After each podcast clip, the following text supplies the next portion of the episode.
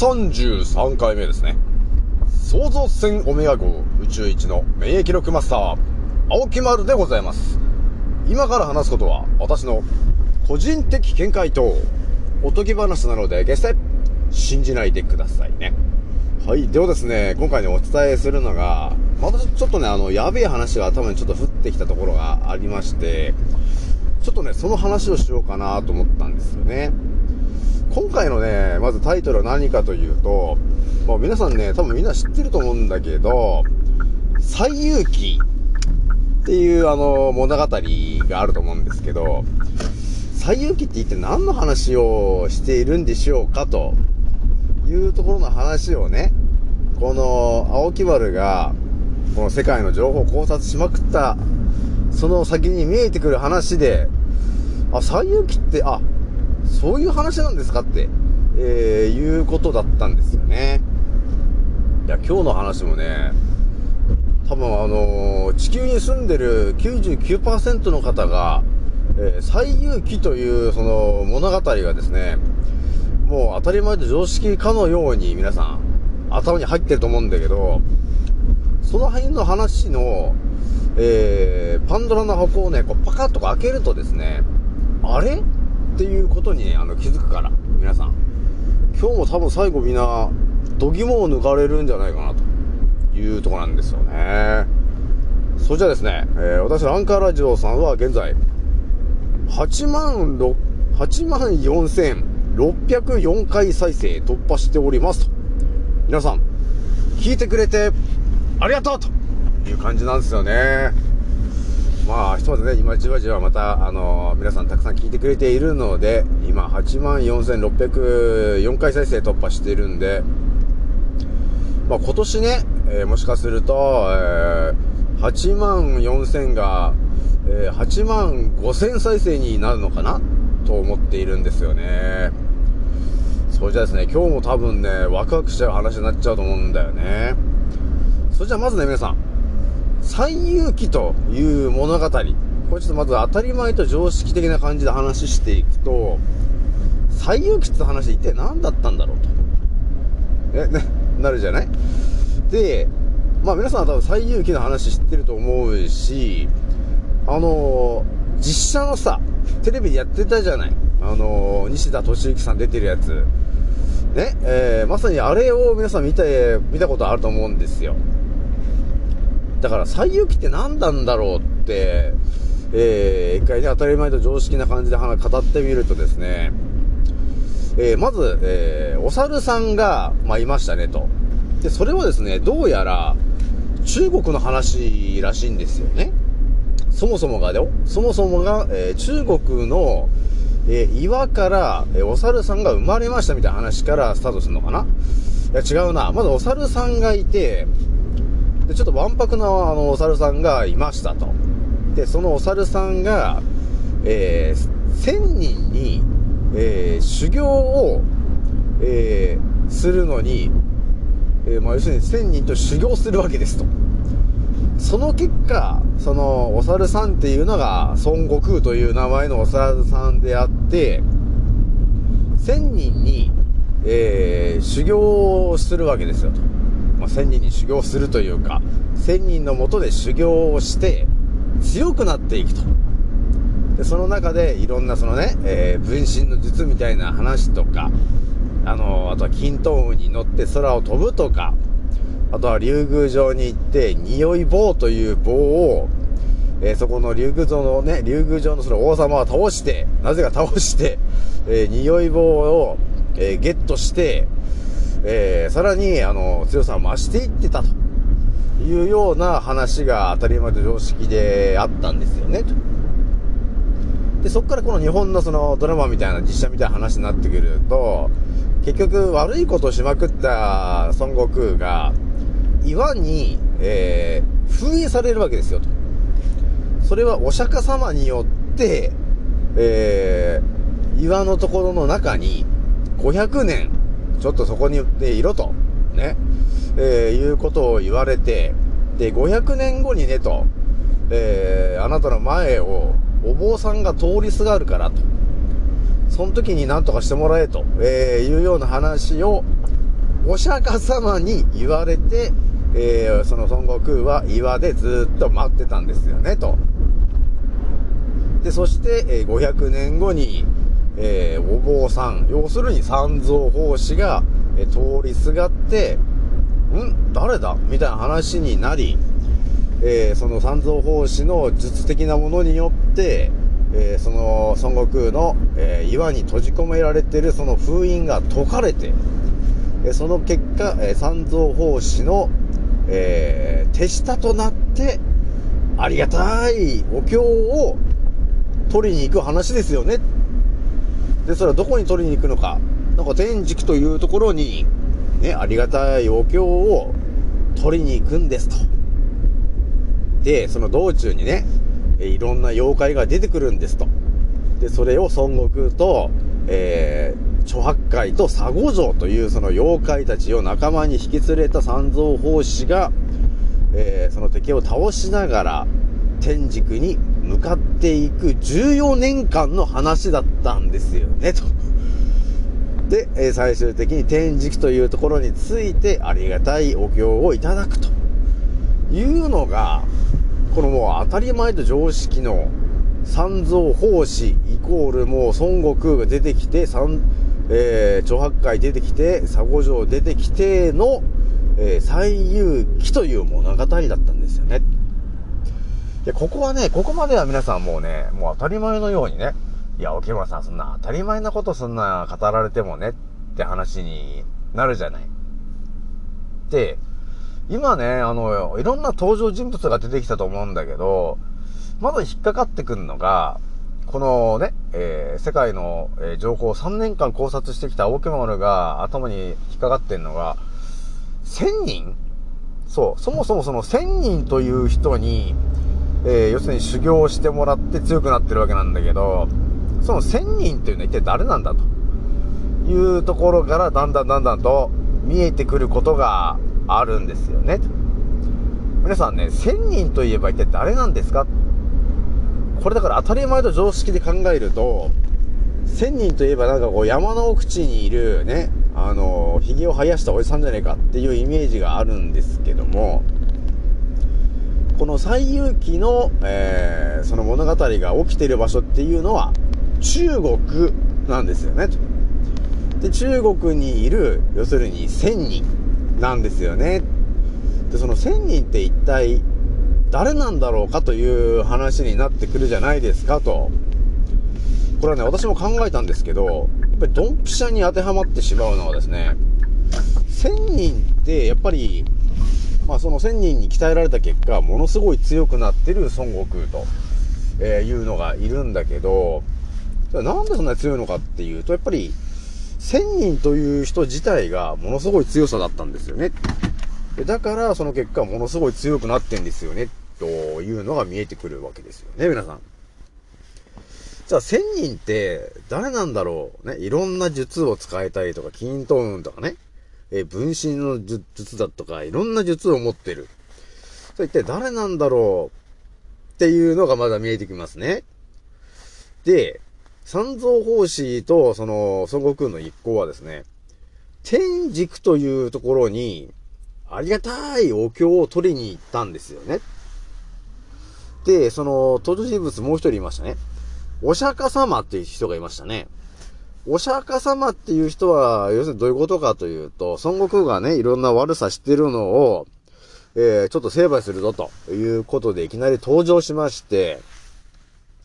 で、ちょっとね、えー、地球の果てまで行ってきなさいみたいなことを言ったんだけど、結局、えー、孫悟空がその、えー、地球の果てみたいなところまで均等音で、行ったところで、ね、あの、5本の柱があって、えそこに落書きした、ね、そして戻って、えーどうだ？って散々、あーと、お釈迦様に言ったときに、えー孫悟空よと。えーもしかして君は、私の手の指のところに落書きをしてきたんじゃないか、みたいな話になっちゃってるよね。要するに、お釈迦様はものすごいでかい人なんですよね、というのがまた見えてくるんですよね、と。で、えー、まだ西遊記の話に戻り、えー、ありがたいお経を、要するに天竺というところに取りに行くんですよね、というキーワードでスタートする最遊記なんだけど、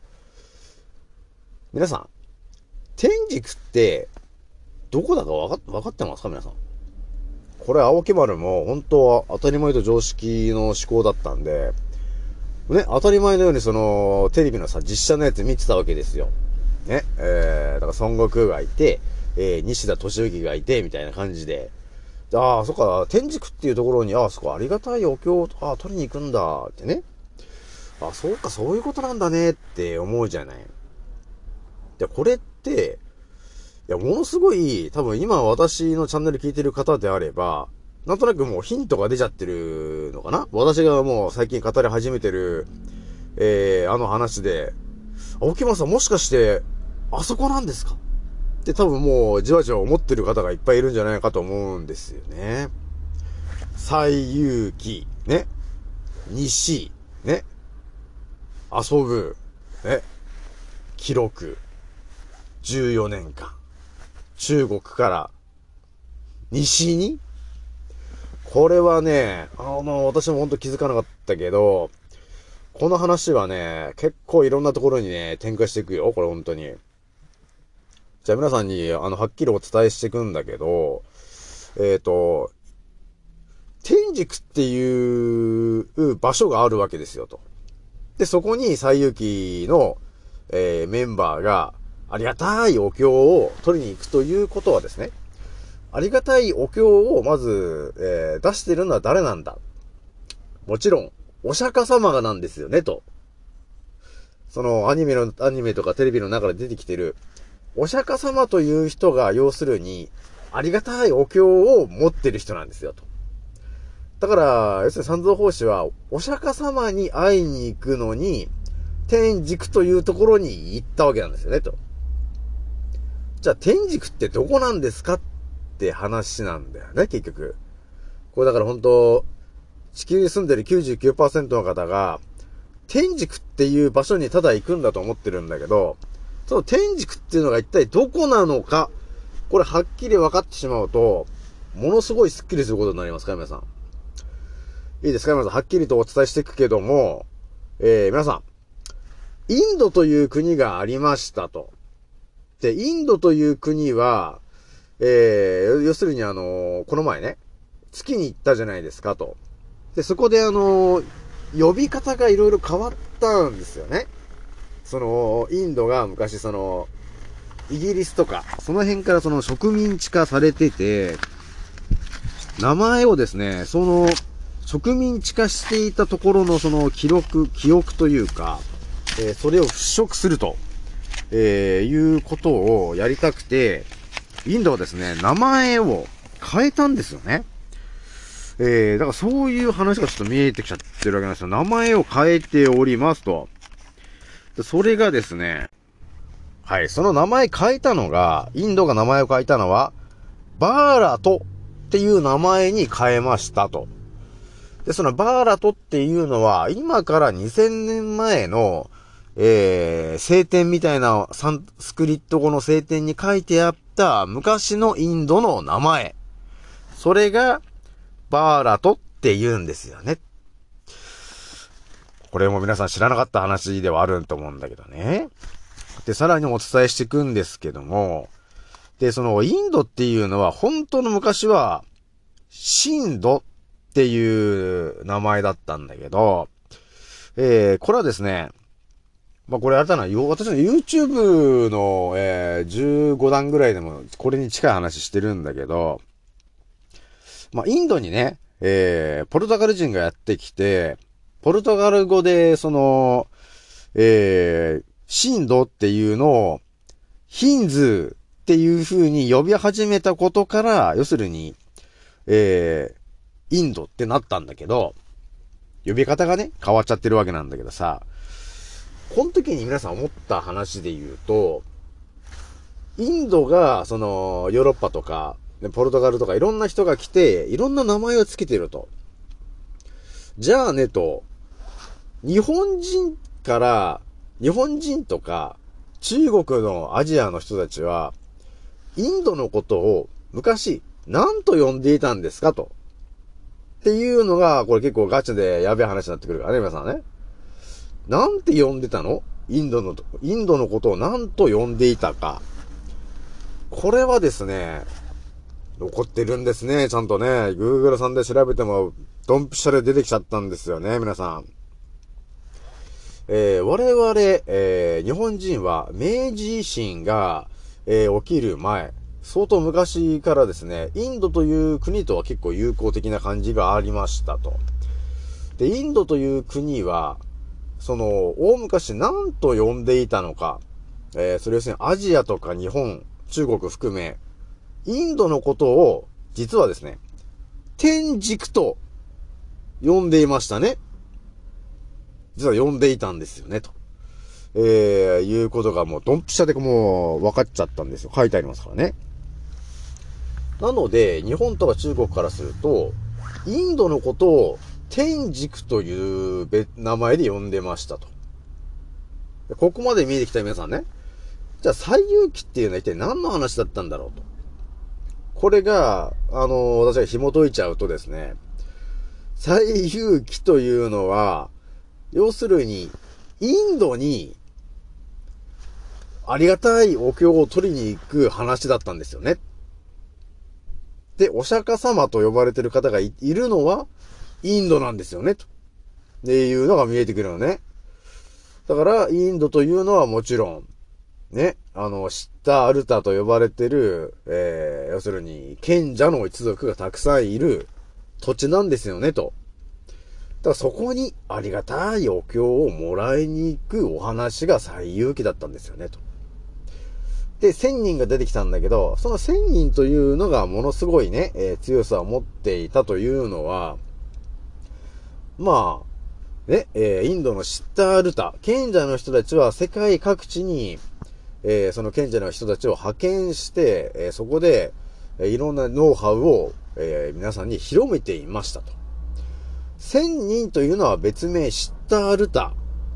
えー、要するに、賢者の人の可能性が高いんですよね、と。だからいろんな知識、ね、えー、ことを、技をね、孫悟空に教えたんですよね、と。いうことが見えてきたんですよね、皆さん。で、ここで終わんないんですけど、で、さらに皆さんにお伝えしたいのが、孫悟空といえば誰なのか。孫悟空といえば、鳥山明なんですよね、と。私もね、あの、昔からドラゴンボールは好きだったからよく見てたんだね、アニメをね。ドラゴンボールの主人公は鳥山明なんですよね。ですよね、皆さんね。で、ね、えー、もちろん尻尾が生えてるんだからお猿さんに近い孫悟空なんですよね、と。で、孫悟空が、えどんどんどんどん強さを増していくという話ですよね。ドラゴンボールって。これは多分、私の想像でしかないけども、鳥山明先生はですね、多分、最遊記の物語を、多分本当のこと知っていたと思うんですよね。だから天竺と呼ばれてるところがインドであって、インドというところが、まさにこの地球のその、えー、知識の発祥みたいな場所であって、えー、っていうのを多分知ってたと思うんですよね。だから彼は孫悟空という人を主人公にして、えー、たくさんのね、えー、悪い人たちを倒して、地球をね、救っていこうという物語を考えたんじゃないのかなということにちょっと直結しちゃったんですよね。だから結構ガチな話だよね、というとこなんですよね。えー、だからいろいろ繋がるんですよね。だから、あ、そうかと。最有機かと。いう感じになっちゃうんで、あ、そうか、そうかって感じになったんですね。だから、鳥山明先生はインドという国がとても大事な国であって、えー、そこの人たちが本当に、えー、過去ものすごい強さを持っていた人たち、賢者の人たちだったんですよね、ということも分かっていて、で、まあ、ね、イギリスとかにいろいろね、えー、植民地化されてしまったけども、やはり、えー、インドはとてもすごい強さを持ってる国だったんですよね、という話で、やっぱり最遊記というものをね、えー、その孫悟空ですね、ドラゴンボールという感じにしたんじゃねえのかなというところはちょっとね、見えちゃってるんですよね。だからね、これ結構深いなというとこなんですよね。じゃあ今日はね、とりあえずこれぐらいにしこうかなというとこなんで、皆さんね、えー、次の音声でお会いしましょう。またねー。